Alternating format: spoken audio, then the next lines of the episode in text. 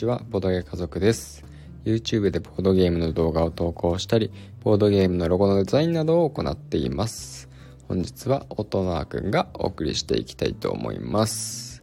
今日もまあ一人で僕がお話ししていこうかと思うんですけど、何の話しようかなって考えた時に、まあ僕一人でもできる話っていうと、まあそうですね、いろいろ、まあ、あるかなとも思ったんですけど、せっかくなんで、ちょっと、需要があるかどうかわかんないんですけど、動画編集してるんで、動画編集こうやってますみたいな、まあ、動画撮影からね、動画編集まで含めてこうやってますみたいな話をちょっとやっていこうかなと思います。はい。まあ、まずですね、まあ、撮影環境、どんな環境かっていうと、うちはテーブルが2台ありまして、低いね、あの、まあ、本当に床に座って、ああの、使うようなテーブルとローテーブルとあとはあの椅子に座って使うダイニングテーブルが2種類あるんですよね。でまああの前から使ってるのがローテーブルの方でダイニングテーブル最近ちょっと使い始めたんですけど普段あのボードゲームをね夫婦でやってるのは、まあ、ダイニングテーブルなんですよね。っていうのもまあシェマルにね邪魔されずにできるっていうところがあるので、まあ、ダイニングテーブルを使ってると。ただまあ、あのローテーブルの方がですねすごく綺麗なんですよね。たまにあの僕らの動画を見てくださってる方はその木目調のあの背景の方の動画があるんですけど、まあ、それがローテーブルでその木目調のねあの柄が綺麗で映えるだろうなと思って選んだテーブルなんでそっちの方が綺麗なんですよね。最近ちょっとあのプレイマットとか敷くと隠れちゃうんで、まあ敷いた方がいいのか敷かない方がいいのかっていうのはいつもね、考えながらやってはいます。はい。そのローテーブルに、まああの、スマホのスタンドみたいなやつをですね、アームみたいなやつをくっつけて、そこにあの iPhone を取り付けて、で、撮影してるって感じですね。マイクとかは結構いろいろ試してみたんですけど、なんだかんだ言って、なんか、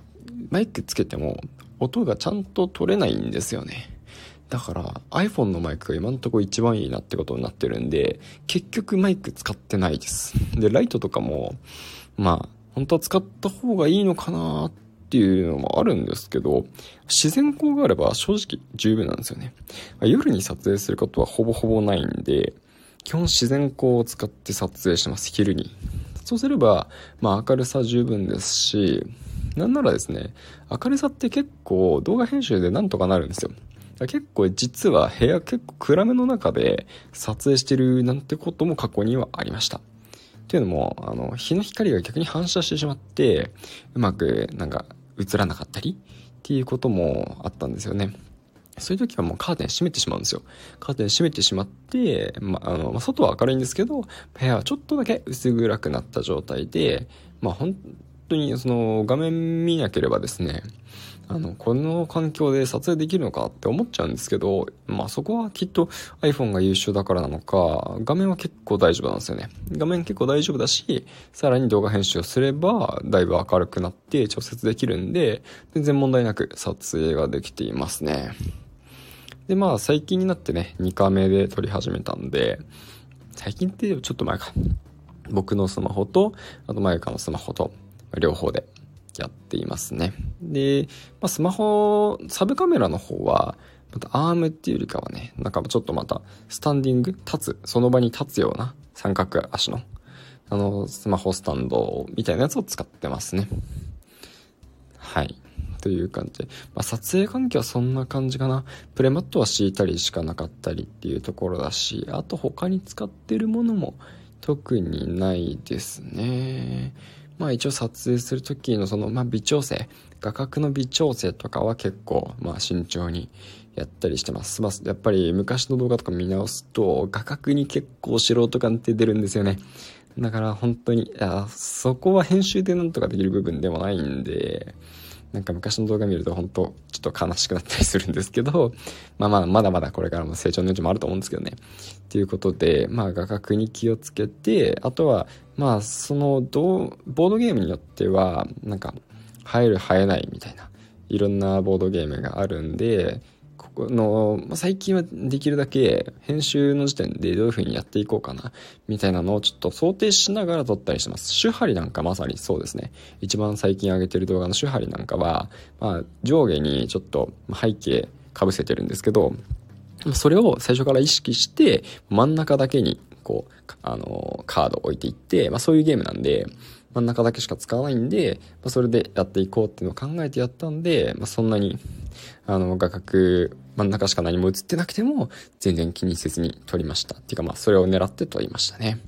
はい。撮影の方で結構話しちゃってるんですけど、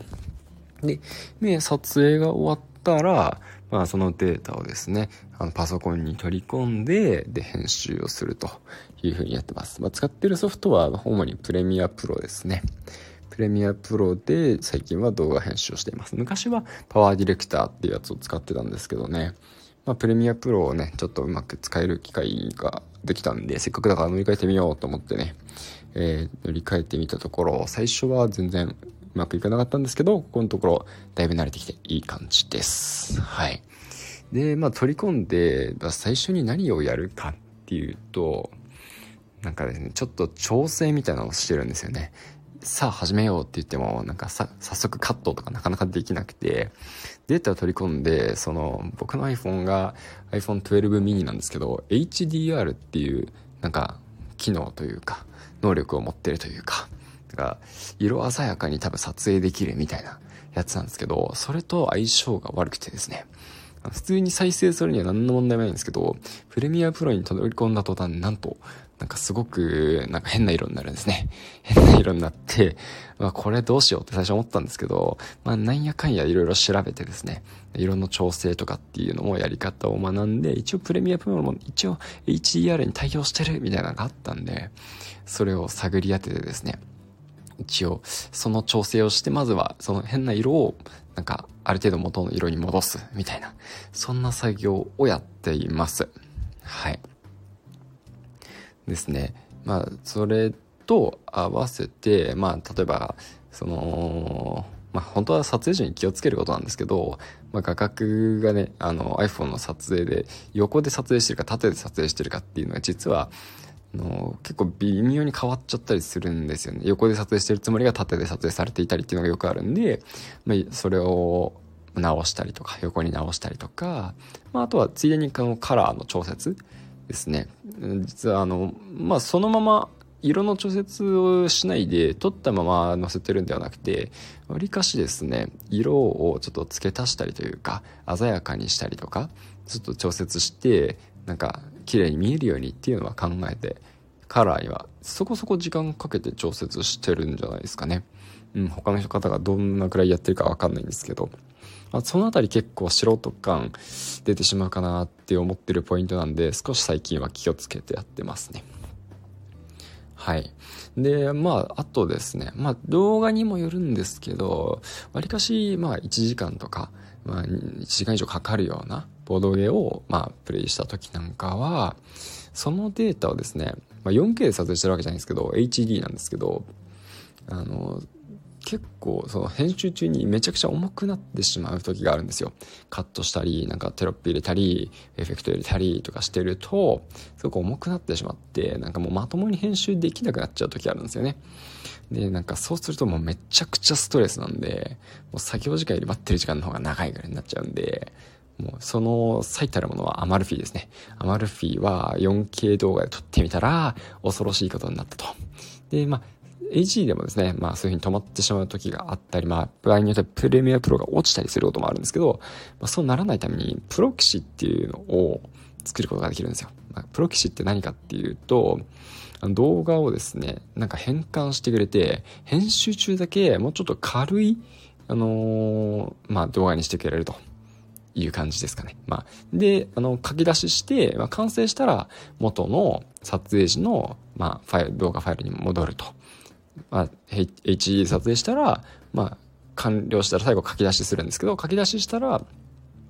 HD に戻るんですけど、それまではなんか画質がちょっと悪いみたいな、あの、そういうファイルであえて編集することによって、編集の負荷を減らしていくっていうことができるんで、まあそういうのをですね、まあや、やることが多いですね、最近は。うん。やっぱりその作業中のストレスとか、すごい軽減したいですし、まあ、作業時間にも結構影響するんですよね。プロ棋士の書き出しにも、まあ、ちょっと時間かかるんですけど、まあ、最初になんかやってる間に、あの、パソコンに勝手に書き出しさせ、プロ棋士作らせておけば、あとは、あの、悠々と編集ができるんで、わりかし重要なのかなって思って、最近はほぼやってますね。